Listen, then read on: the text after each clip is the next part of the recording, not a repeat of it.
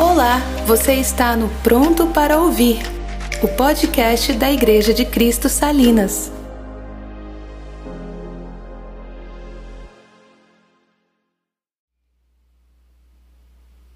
Bom, qual evangelho anunciamos?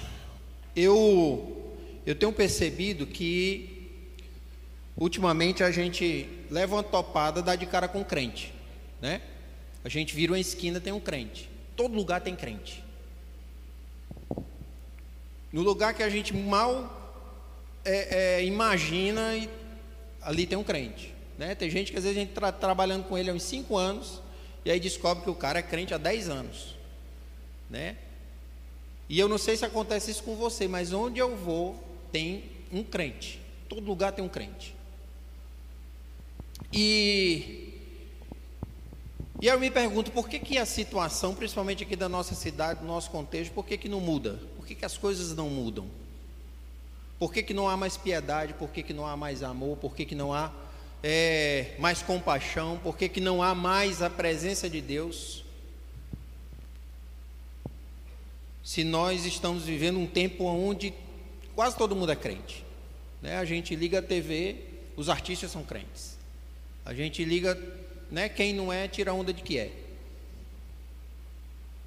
Mas o contexto social não muda. As coisas ao nosso redor não mudam. E aí a pergunta que eu faço é essa: qual é o evangelho anunciamos? Qual é o evangelho que tem sido pregado? De que forma o ID está funcionando? De que forma nós, é, é, pessoalmente estamos propagando o Evangelho do Senhor. E de que forma nós, como igreja, como corpo de Cristo, estamos propagando o Evangelho do Senhor. Abra sua Bíblia em Filipenses, do capítulo 1, do verso 27 ao 30. Filipenses 1, 27 a 30. Diz assim: Vivei acima de tudo por modo digno do Evangelho de Cristo, para que, ou indo ver-vos, ou estando ausente, ouça, no tocante a vós outros, que estáis firmes em um só espírito, como uma só alma, lutando juntos pela fé evangélica. Prova evidente de perdição é para vós outros de salvação, e isso da parte de Deus. Porque vos foi concedida a graça de padecerdes por Cristo, e não somente de crerdes nele. Pois tendes o mesmo combate que viste em mim, e ainda agora ouvis que é o meu. Paulo começa é, aqui esse, esse trecho com vivei acima de tudo por modo digno do Evangelho. Do Evangelho de Cristo. Nós devemos ser parecidos com Cristo. Devemos ser na vida prática o que somos quanto à nossa posição em Cristo. Paulo aqui pede para aquela igreja, a igreja ali ser consistente, como também constante. Eu quero que você guarde isso, consistente e constante. Viver de modo, de modo digno, acima de qualquer coisa.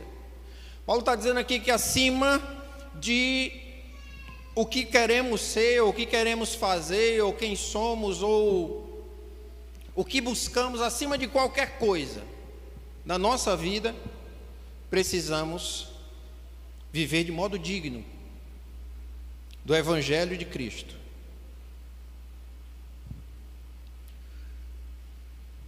Tá, mas o que, que é o modo digno do Evangelho de Cristo? O Evangelho aponta para um novo homem, um homem em Cristo que glorifica a Deus. Esse é o resumo da vida digna do Evangelho. Viver uma nova vida que aponta para Deus, que glorifica a Deus. Posso fazer uma lista para você de várias coisas, de várias situações, mas o resumo é esse, o objetivo é esse.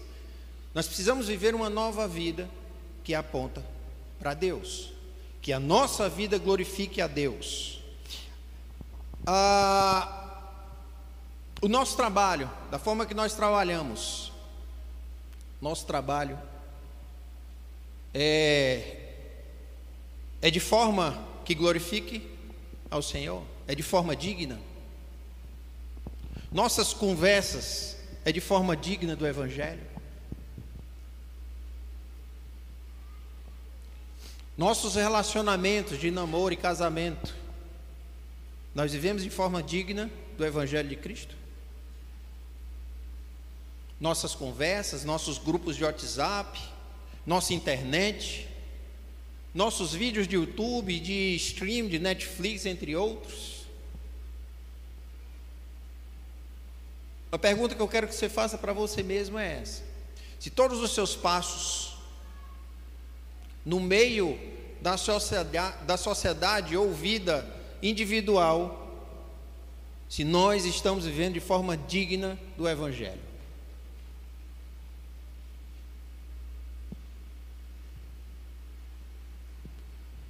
Se as nossas palavras, aquilo que sai dos nossos lábios é digno do Evangelho. Se aquilo que pensamos uns dos outros é digno do Evangelho. Se a forma que nós nos irritamos, porque a gente se irritar e ficar com raiva não é pecado. A Bíblia diz que pecado é deixar o sol se pôr sobre a ira. Mas de que forma nós estamos ficando com raiva? De que forma nós discutimos uns com os outros? De que forma nós toleramos uns aos outros? Tem sido de forma digna do Evangelho? Ah, mas é muito difícil a gente segurar a onda, é muito difícil ser certinho o tempo todo, é muito difícil. Tá, é difícil por quê? Talvez o velho homem ainda esteja muito vivo em nós. A Bíblia diz que quando nós nos entregamos a Jesus, todo o passado é passado.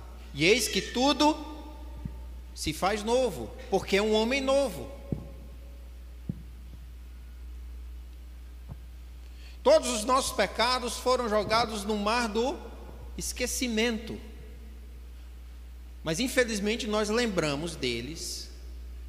São assim com os nossos traumas. E muito da nossa caminhada não digna, porque se existe o digno, existe o indigno, né? E muito da nossa caminhada não digna do Evangelho é reflexo do passado que a gente traz de volta.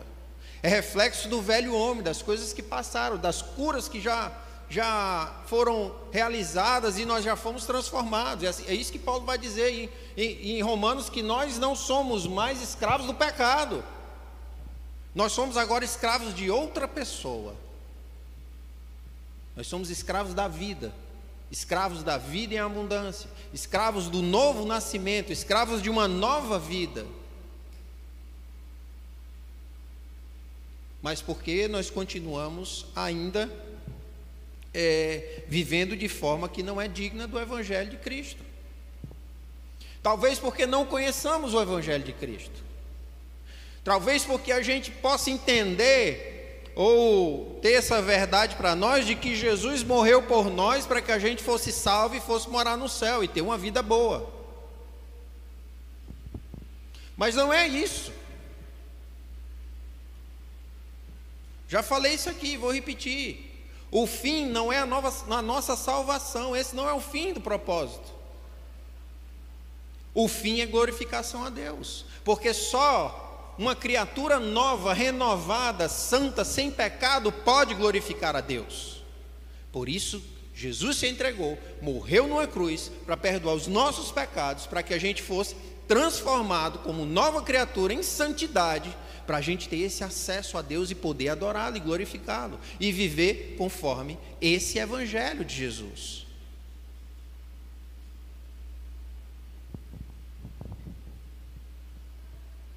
O evangelho que nós acreditamos e vivendo, esse é o evangelho que nós pregamos. E se o nosso evangelho nos traz sempre de volta para o velho homem, sempre de volta para os nossos traumas, sempre de volta. Nós vamos terminar pregando o evangelho do mimimi. Porque nós vivemos no mimimi. Ah, não, querido, eu lhe perdoo. Eu lhe perdoo, mas me trate como um cristal.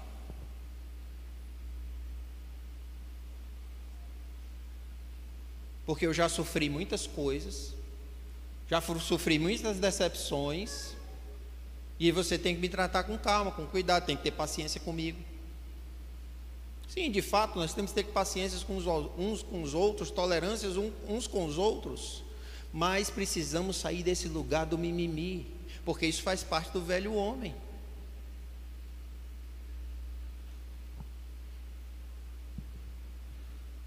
E muitas vezes nós abrimos a boca dizendo assim: ah, por que, que Deus não, não, não nos deu? Por que, que Deus não nos confiou coisas a nós? Por que, que Deus não fez assim, não fez assado? Como se Deus fosse o nosso servente.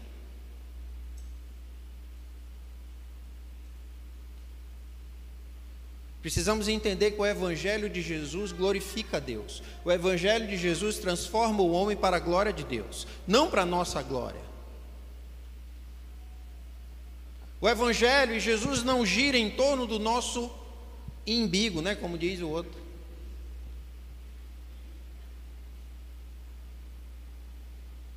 Não é a nossa história. Não é para o nosso benefício. A nossa história, o nosso benefício é Cristo. E precisa ser Ele, Ele precisa ter, estar em maior grau. Porque só assim Vamos viver conforme a dignidade do Evangelho.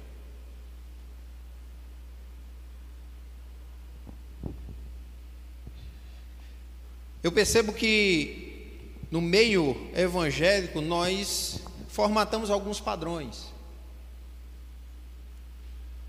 Formatamos os padrões de que é,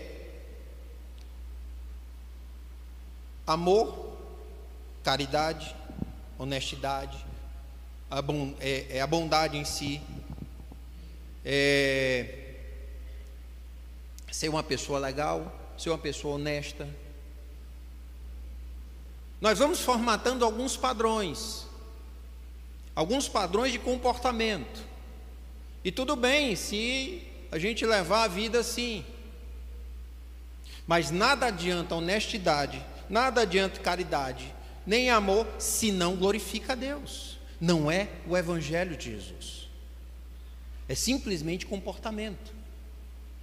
É simplesmente o estilo de vida que nós adquirimos. Não é o Evangelho que entrou e nos transformou numa nova criatura. São comportamentos que nós vamos adquirindo.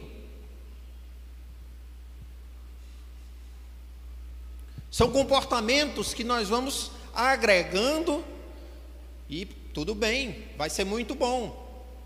Só que isso não significa que o verdadeiro evangelho de Cristo habita em nós, está em nós, foi implantado em nós, porque é simplesmente um comportamento e não glorifica a Deus. A diferença é: eu faço porque eu preciso fazer, mas eu não sinto nenhuma, nenhum prazer e nenhuma vontade de fazer esse tipo de coisa. Sim, a gente precisa fazer muitas vezes sem vontade, porque a carne milita contra o espírito e o espírito contra a carne. Mas o nosso prazer em fazer as coisas não é o tapinha na costa dizer, poxa, como você é honesto, poxa, como você é caridoso, poxa, como você é bondoso. O nosso prazer em fazer precisa ser glorificar a Deus. Quando as pessoas dizem glória a Deus pela sua vida, é isso que o texto vai dizer que a mão, uma mão não, não vê o que a outra faz. São aquelas caridades que faz a caridade, mas tem que tirar uma fotinha e postar e dizer: Olha como eu sou bonito e caridoso.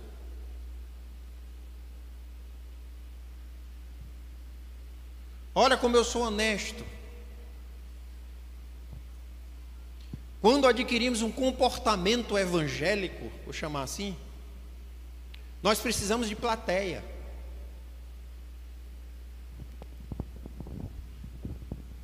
Nós precisamos de plateia para os nossos nossas boas obras. Mas quando o evangelho entra, as atitudes mudam e nós vivemos de forma digna do evangelho porque só depende de uma pessoa na plateia. E essa pessoa é Cristo, essa pessoa é Deus. Fazemos por amor a Ele. Mortificamos nossa carne por amor a Ele. Mas eu percebo que existem alguns comportamentos que são adquiridos, e esses comportamentos também são pregados como um evangelho.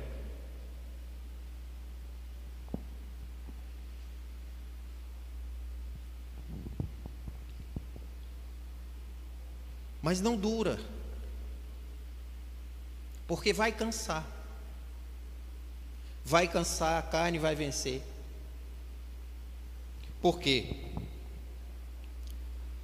Preste atenção no texto que ele diz. Depois que ele diz, vivam por modo digno do Evangelho de Cristo Jesus, aí ele diz, para quê?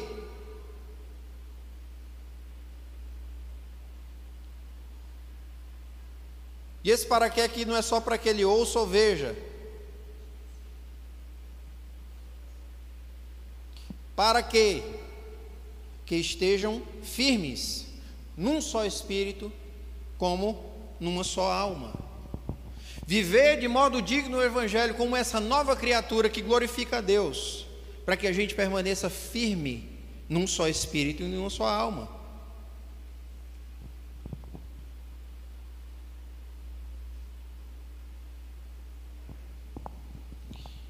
Paulo escreve aqui uma dupla unidade, espírito e alma.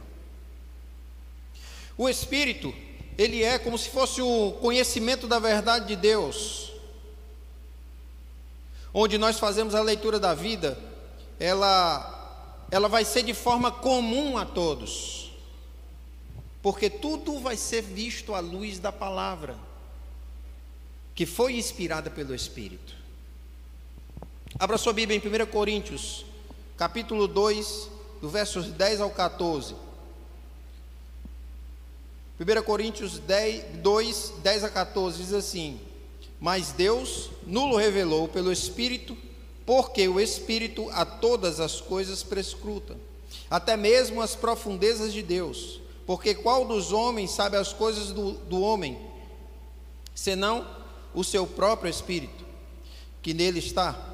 Assim também as coisas de Deus ninguém as conhece, senão o Espírito de Deus. Ora, nós não temos recebido o Espírito do mundo, e sim o Espírito que vem de Deus, para que conheçamos o que por Deus nos foi dado gratuitamente. Disto também falamos, não em palavras ensinadas pela é, sabedoria humana, mas ensinadas pelo Espírito, conferindo coisas espirituais com espirituais. Ora, o homem natural não aceita as coisas do Espírito de Deus, porque lhes são loucura e não pode entendê-las porque elas se discernem espiritualmente. A unidade do espírito ela vem através do conhecimento da palavra, através do conhecimento de quem Deus é.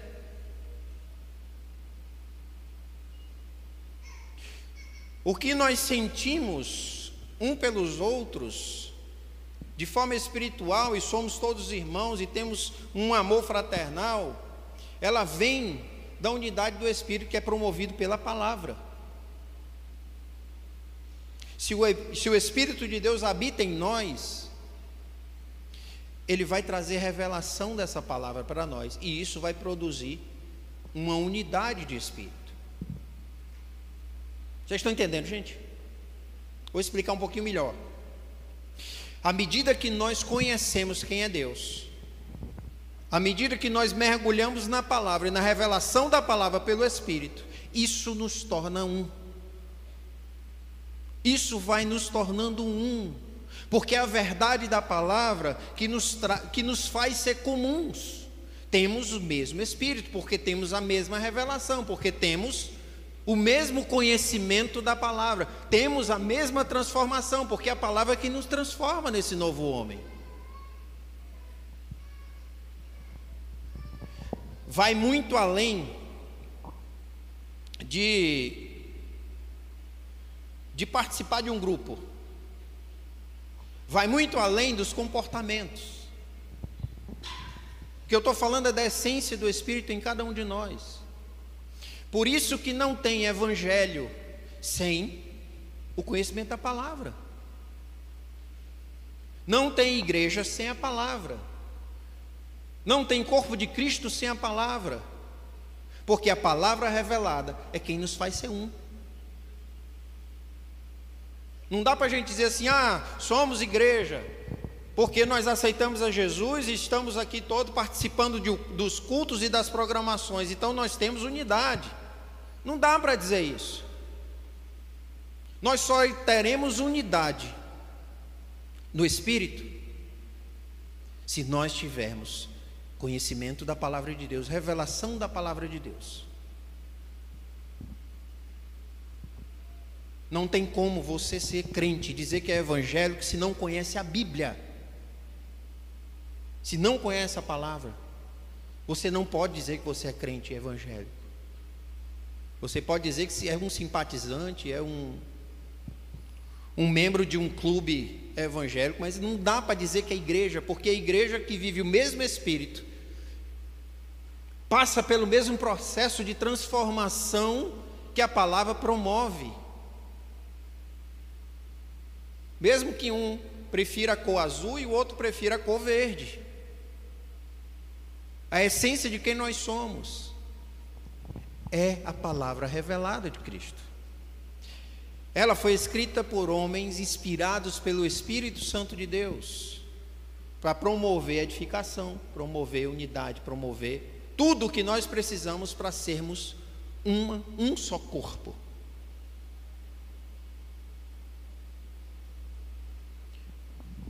E qual evangelho tem sido pregado?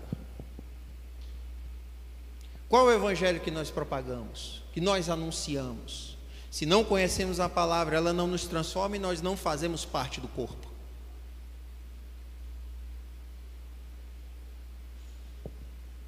Quem não tem mergulhado na palavra, quem não tem é, se deixado transformar pela palavra, tem pregado e tem anunciado um evangelho desfacelado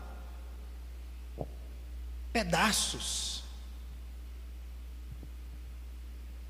Tem oferecido apenas um comportamento diferente para as pessoas. E comportamentos despedaçados.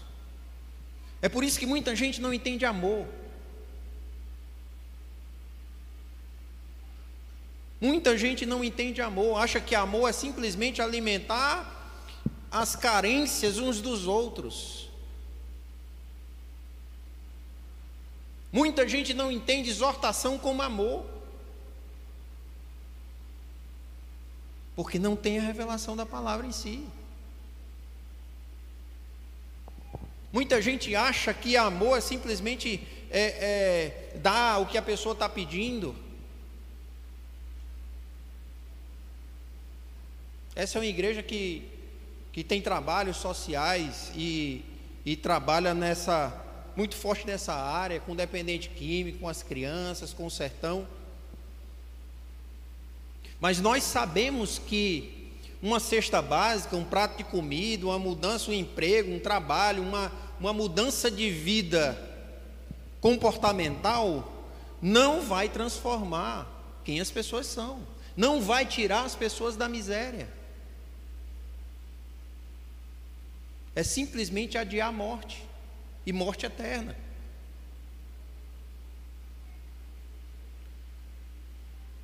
E muitas vezes estamos pregando com a nossa vida esse evangelho vazio, esse evangelho de mudança de comportamento. Venha, participe da igreja, esteja inserido na igreja, tem outros que dizem até assim: não, um belo dia, continue fazendo o que você está fazendo, um belo dia pode ser que o Espírito Santo transforme você e você sinta vontade de adorar, sinta vontade de largar as suas amantes, sinta vontade de largar as drogas, sinta vontade.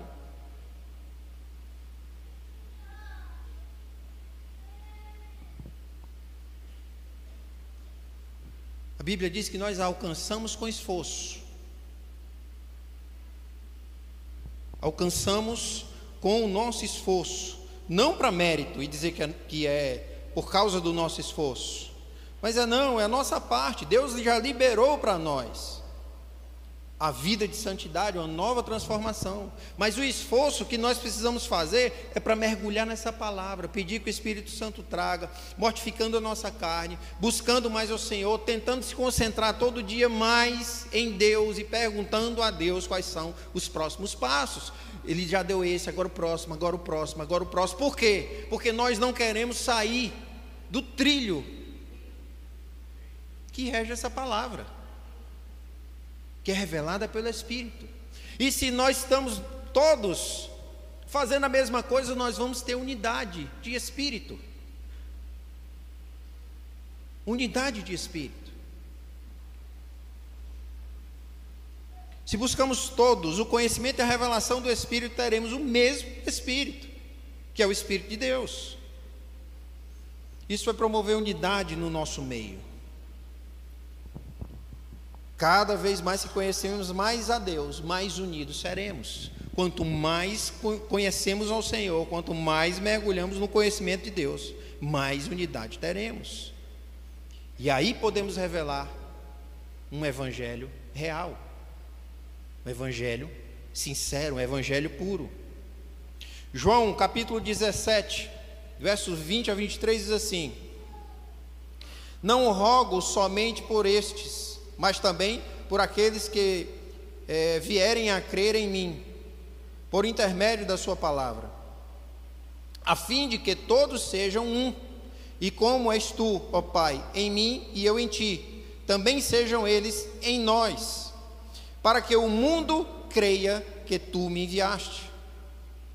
Eu lhe tenho transmitido, eu, eu lhes tenho transmitido a glória que me tens dado, para que sejam um como nós somos, eu neles e tu em mim, a fim de que sejam aperfeiçoados na unidade, para que o mundo conheça que tu me enviaste e os, e os amaste, como também amaste a mim. Entenda que pregação é essa que nós fazemos na unidade. Entenda que evangelho é esse que nós divulgamos na unidade. Para que o mundo reconheça que, que Deus enviou Jesus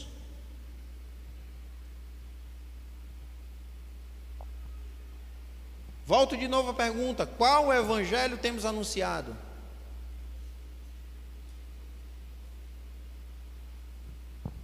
A gente devia parar um pouquinho para pensar nesse texto.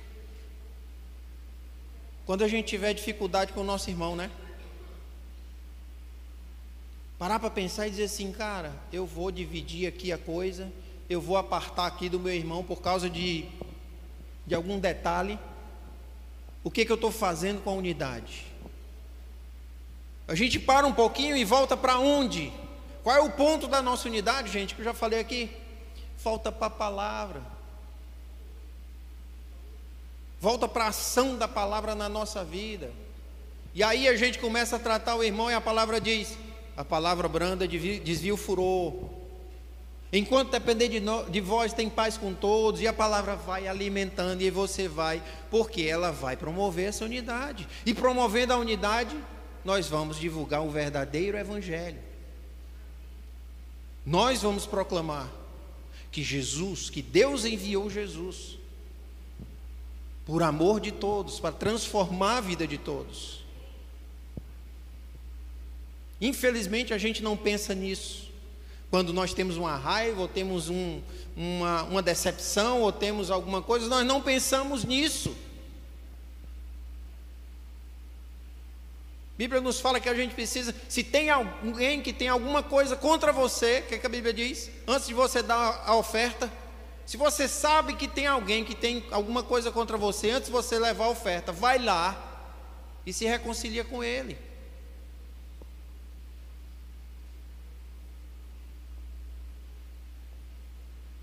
Podemos fazer estratégias de evangelismo, sim, elas são válidas, elas são boas. Podemos distribuir panfleto, folheto, fazer algumas campanhas e mas eu digo para você, se nós não tivermos propagando esse evangelho da unidade pelo espírito que une espírito e alma, o conhecimento e a emoção e a vontade Pode entrar um monte de gente nessa igreja, mas da mesma forma que entra, sai.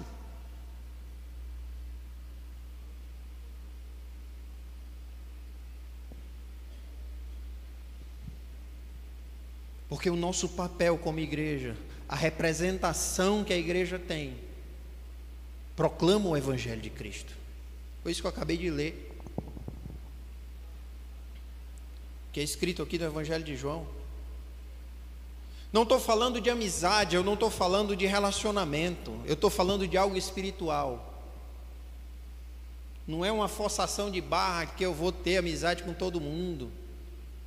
Não estou falando disso. Eu estou falando de algo espiritual que acontece no nosso meio, porque porque a minha luta é a mesma sua, a minha guerra é a mesma sua.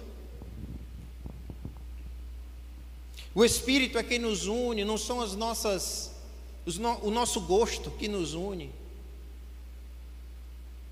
Porque eu gosto de ler, eu vou me juntar com quem gosta de ler. Ah, eu gosto de passear, vou me juntar com quem gosta de passear. Ah, porque eu tenho uma idade X, é que eu vou me juntar com quem tem a mesma idade. Ah, porque eu sou casada, é porque então só tem solteiro, só tem casado. Eu não vou porque eu sou solteiro.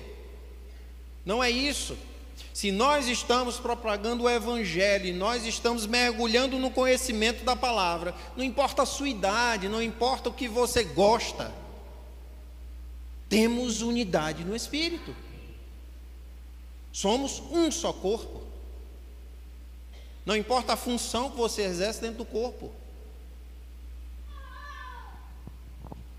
Temos unidade. Esse, esse, e esse Espírito vai dominar a nossa alma. E dominando a nossa alma, nós vamos gostar de sentimento até de quem a gente não gostava.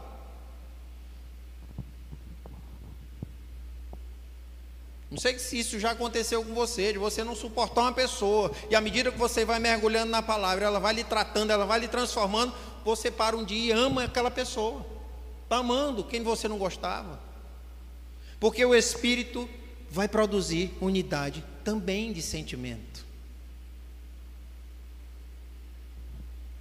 E nós vamos entendendo que as diferenças de pensamentos extra, extra ao Evangelho, detalhes, eles são simplesmente detalhes, não são importantes. E a gente para de julgar uns aos outros por causa de detalhes.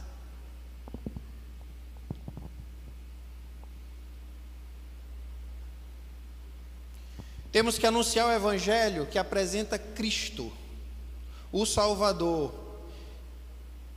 A Bíblia diz que ele não veio para julgar, mas para salvar os que já estavam condenados. Tem gente que às vezes não entende isso, não entende esse texto. O entendimento mais simples disso é o seguinte: como é que você vai julgar quem já está condenado? Já foi condenado, já recebeu a sentença, a sentença é morte. Então, quando Jesus vem, ele vem para salvar, livrar da morte, livrar da condenação. Perceba no texto que nós lemos que ele diz o seguinte: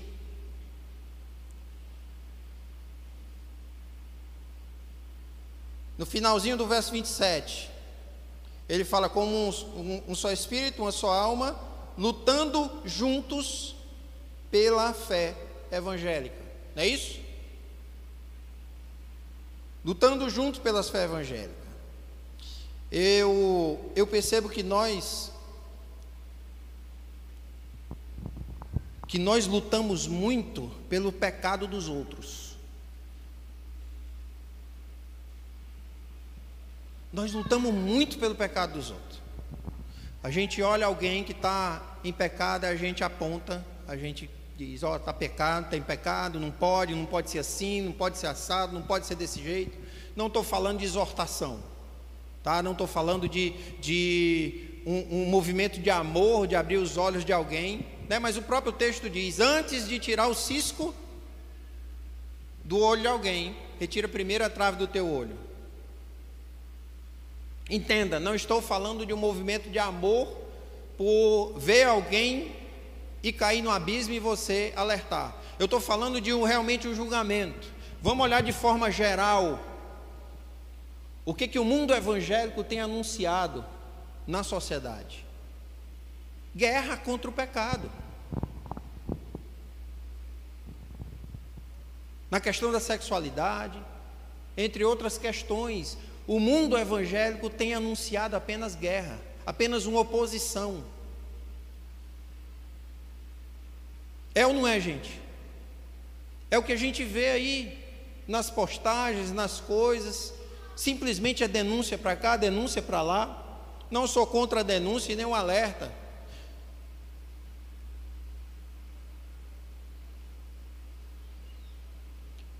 Mas eu acho que nós, como igreja, precisaríamos, precisamos anunciar mais Cristo.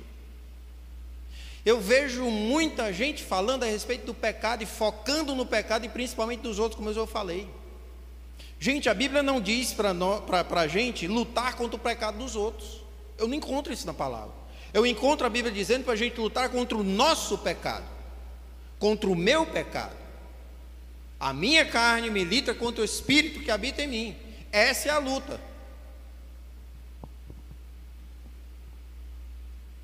A luta da minha esposa que mora comigo 24 horas por dia, a luta é dela. Eu não vou lutar contra o pecado dela.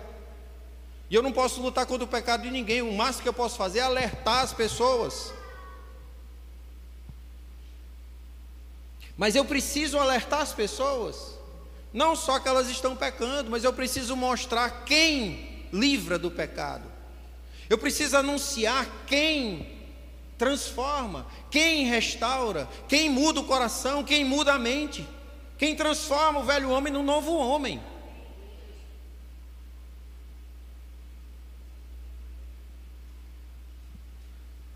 E hoje nós temos uma sociedade que sabe dizer o que a igreja evangélica é contra, não é verdade? A sociedade sabe apontar bem direitinho. Vocês são contra isso, vocês são contra aquilo, vocês são contra aquilo outro, e nós somos contra vocês. Eu queria que a sociedade apontasse para nós e dissesse assim: vocês anunciam demais um Salvador, vocês falam demais de Jesus. Parem de encher o saco de que alguém vai transformar a gente, fazer a gente feliz, vinculando a gente a Deus e transformando a gente. Eu queria ver uma outra raiva desse povo contra a gente. Qual evangelho nós temos anunciado?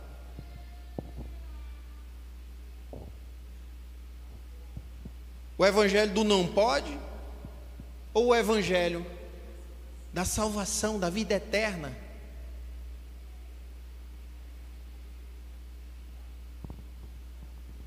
Entenda, gente, não estou dizendo aqui que nós não podemos ser contra algumas coisas, nós não podemos lutar contra algumas coisas, mas eu vou dizer uma coisa para você: eu acho que a maior luta que a gente tem que ter, que está acima de tudo, é o que ele diz aqui no texto: lutar pela fé.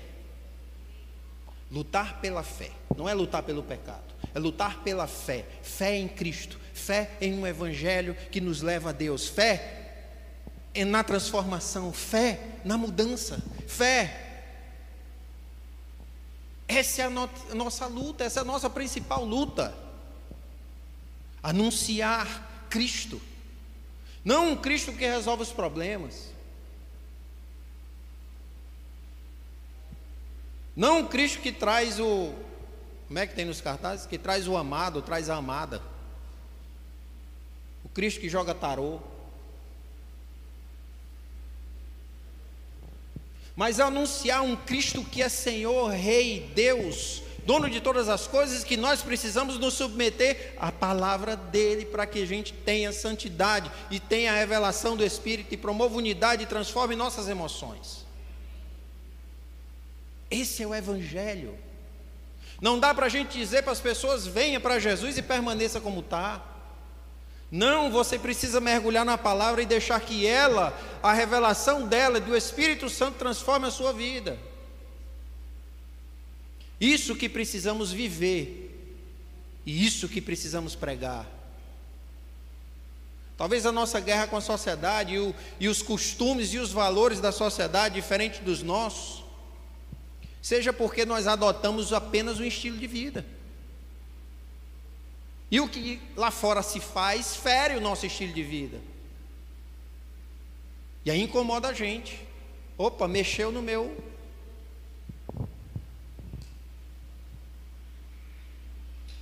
Mexeu naquilo que eu escolhi como estilo de vida. Eu acho que a nossa guerra, não vamos parar de lutar, não. Eu acho que a gente tem que continuar lutando, mas a gente precisa focar na nossa verdadeira luta. E a nossa verdadeira luta é anunciar. Por quê? Querido, eu não preciso apontar os erros de ninguém. Se eu apresento a verdade, o Espírito Santo aponta todos os erros, porque o texto diz o quê? Que ele convence de quê? Do pecado, da justiça e do juízo. Não sou eu que convenço. Não sou eu que convenço. Eu não estou dizendo aqui para você passar a mão na cabeça de todo mundo. É a ideia errada de amor. Mas eu estou dizendo que quando for confrontar alguém, alguma coisa, ou exortar alguém, usa a palavra. Não palavras vazias e soltas. Ah, porque você não pode porque é pecado.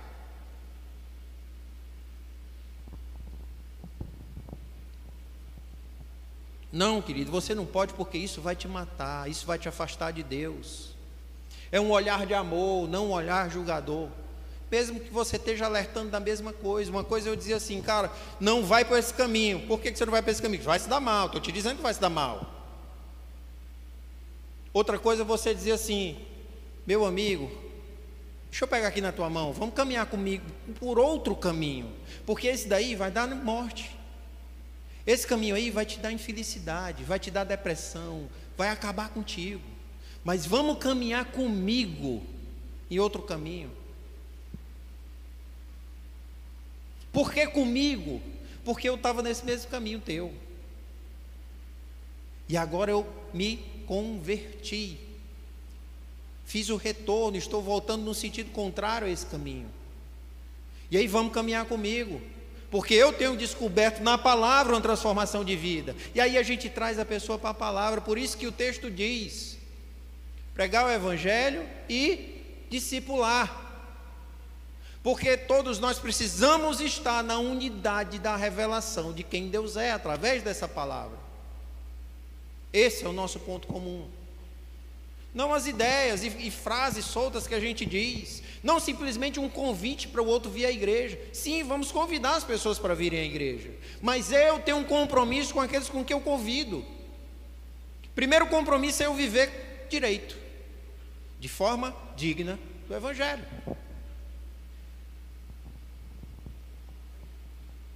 E o outro é trazê-la para a palavra, transformá-la em discípulo de Jesus, através do conhecimento. Não travar uma guerra,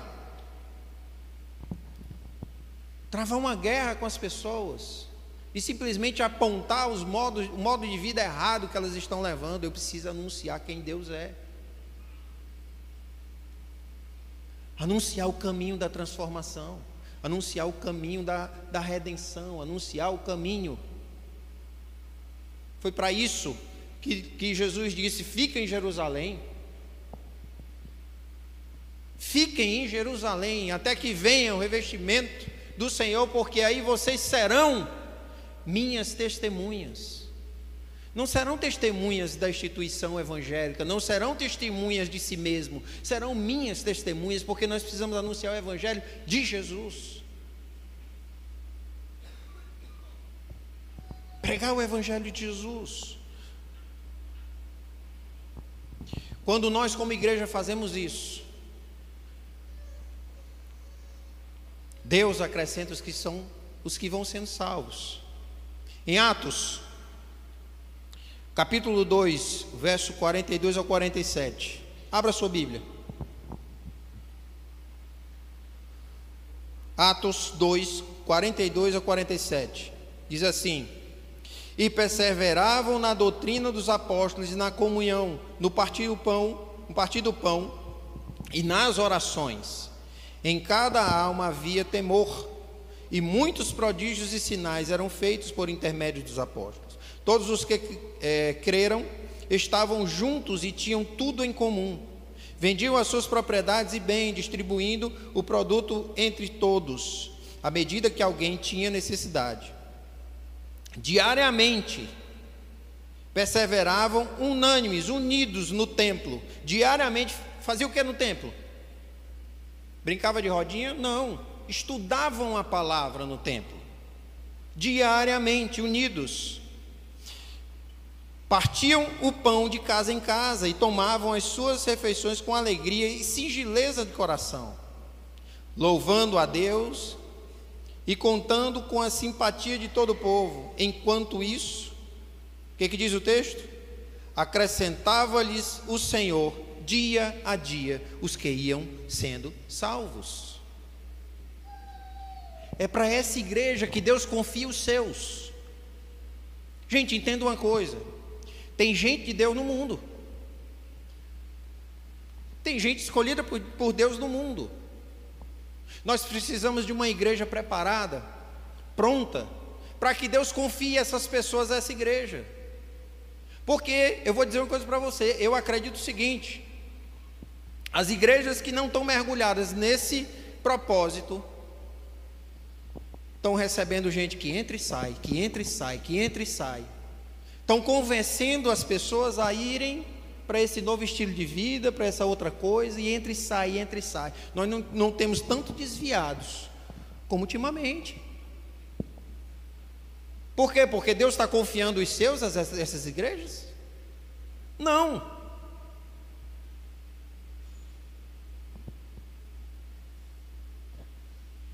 Simplesmente convencimento.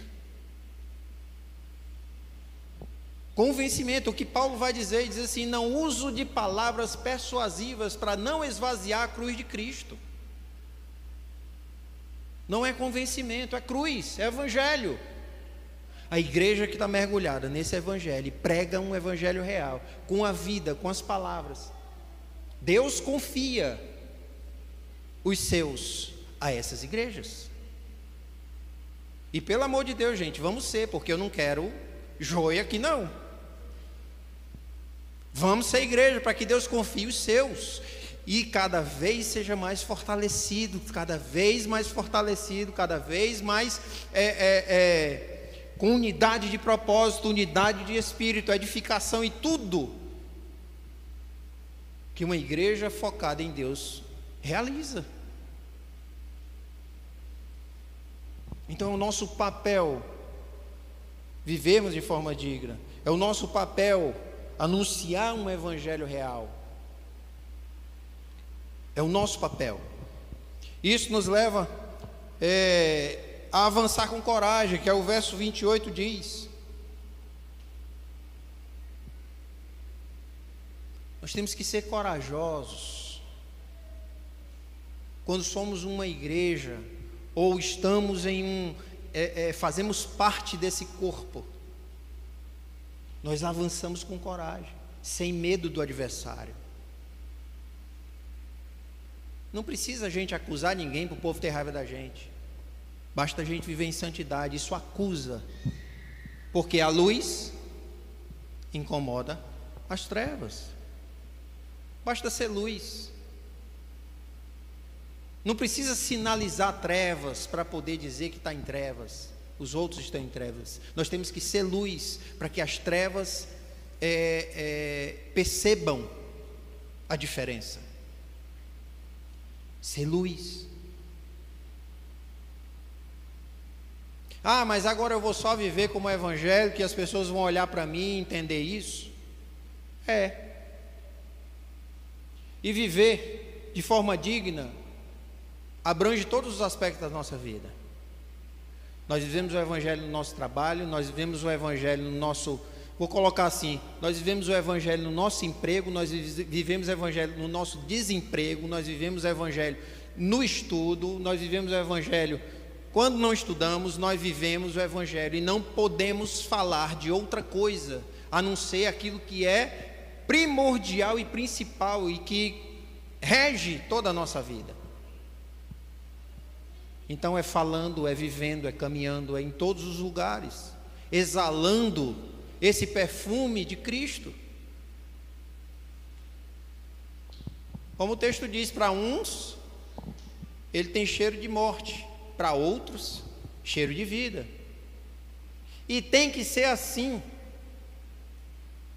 Repelir aqueles que atrasam e que desviam e atrai aqueles que são de Deus.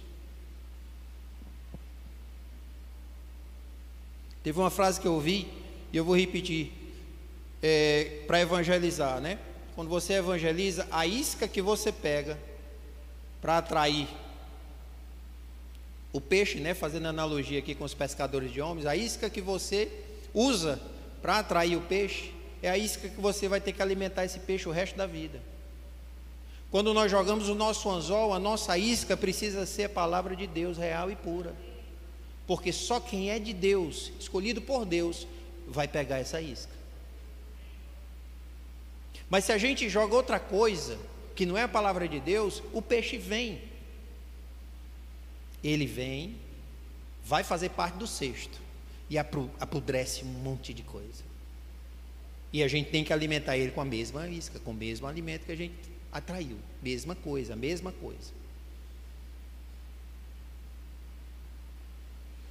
Então temos que ser firmes e corajosos e enfrentar o adversário. Enfrentando o adversário sendo luz no meio das trevas. Não precisamos acusar, a verdade já faz isso, só que de forma amorosa, porque a verdade é da palavra. E no verso 29 e 30, Paulo chama a igreja à similaridade do propósito. E ele diz assim como eu luto, é a mesma luta de vocês, é a mesma minha. Foi a mesma de Cristo.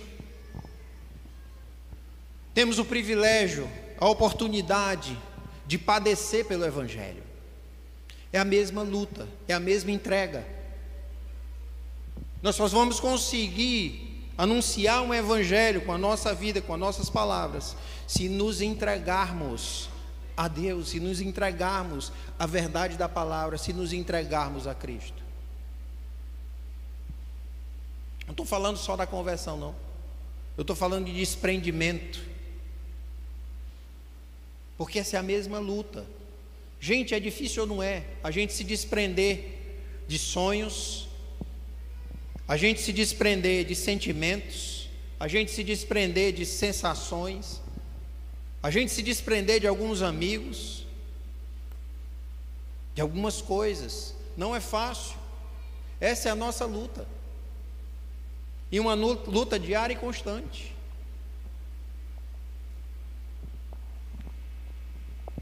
Uma luta diária e constante. Porque o nosso desprendimento vai transformar, vamos dizer assim, as nossas ações e atitudes. Como eu falei no começo, né, a gente dá uma topada e encontra um crente. Mas como é que a gente tem encontrado esses crentes? E às vezes a gente passa na rua por um e nem sabe que é, né? Às vezes a gente está trabalhando com um e não sabe que o cara é. E às vezes as pessoas nem sabem que nós somos. Por quê? Porque nós parecemos tanto com o mundo nossa forma de falar, de agir, de rir das coisas, de participar de certas coisas, são muito parecidos. Como teve uma frase que foi dita aqui, não sei se foi o Agno que falou, né? Que é o crente legal, né? Sou um crente, mas eu sou um crente legal. Sou daqueles que participa das piadas imorais. Sou daqueles que participa das rodinhas dos escarnecedores. Sou daquele que se assenta e se aconselha. Como é que você identifica um médico? Que ele está de jaleco. A conversa dele é uma conversa saudável, né, no sentido de promover saúde se ele vê alguém fazendo alguma coisa que é errada, ele vai dizer o quê? Vai isso aí vai prejudicar a sua saúde. Estou falando de um médico comprometido, sabe? Desse caxias assim, desse empolgado. Você sabe logo que o cara é médico. A primeira coisa que você pergunta é: Tu é médico, né? Isso entre outras coisas. A mesma coisa deveria ser conosco como crente, como evangélico A gente não, não só sabe falar do Evangelho, enxerga as coisas pela luz do Evangelho, pela luz da palavra. A gente não consegue falar de outra coisa, senão das nossas experiências com Deus, senão daquilo que, que o Espírito Santo nos revelou na nossa devocional, leitura bíblica. A gente não consegue falar de outra coisa. Precisamos ser mais empolgados com a presença de Deus, com a adoração a Deus. Precisamos viver em todas as nossas áreas de forma digna do Evangelho.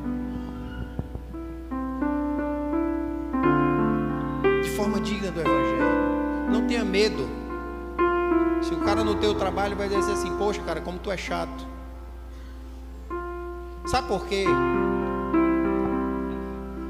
Porque chato é aquele que fala sem essência. Chato é o cara que fica chamando para os comportamentos. Chato é o cara que fica apontando e dando conta do pecado dos outros. Entenda uma coisa: as coisas do Espírito são reveladas pelo Espírito. O mundo nunca vai compreender. Não adianta explicar. Não adianta explicar. A única coisa que nós temos que é para o mundo é Cristo. É o Evangelho da cruz. Eu não posso trazer uma palavra de edificação para os meus colegas que não são evangélicos. Não vão entender. A única coisa que eu posso dizer para eles é que Cristo salva. Foi Ele que veio, foi Deus que enviou para transformar quem nós somos e nos levar para a eternidade com Ele. É a única mensagem que eu posso dar para o mundo. É a única mensagem. Por isso que eu digo: é impossível você ser chato falando de Jesus. Você irá se surpreender. Quando você abrir a sua boca para os seus colegas de trabalho, colega de faculdade, de escola, você vai se surpreender se você anunciar quem Jesus é, se você anunciar o amor, o amor de Jesus, o amor real, não é esse amor bobo que todo mundo está falando, que Deus ama todo mundo e é esse pateta que todo mundo diz aí, não, mas o amor real, um amor que se deu numa cruz, para que nós fôssemos santificados e purificados, para que todos juntos possamos dar glórias a Deus.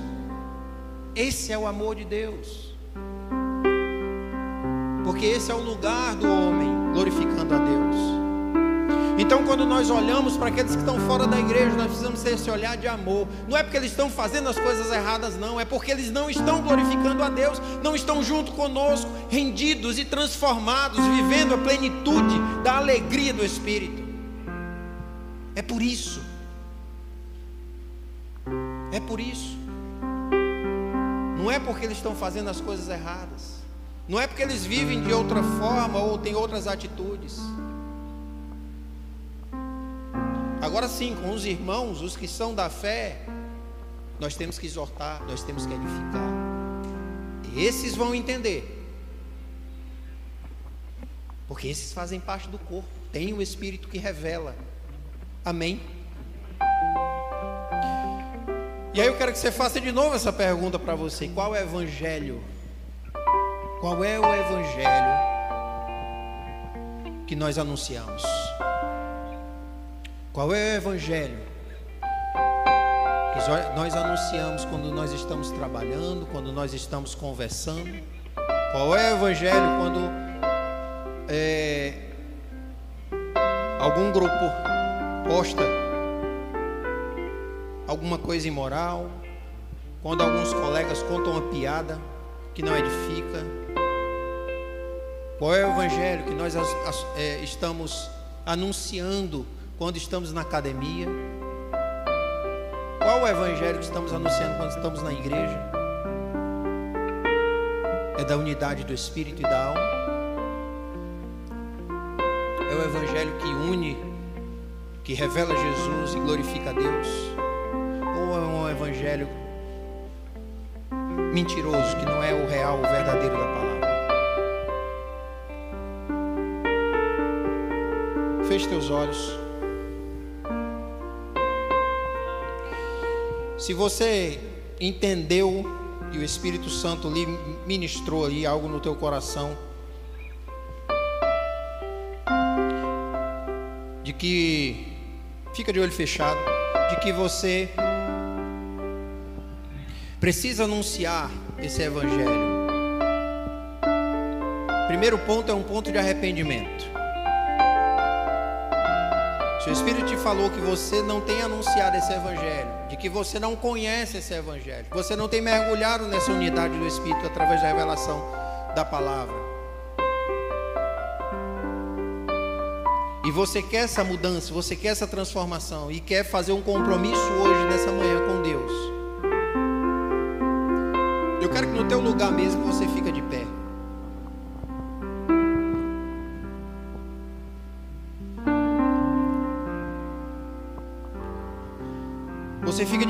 para ninguém ver ou ninguém. Não, é simplesmente um compromisso que você faz com Deus.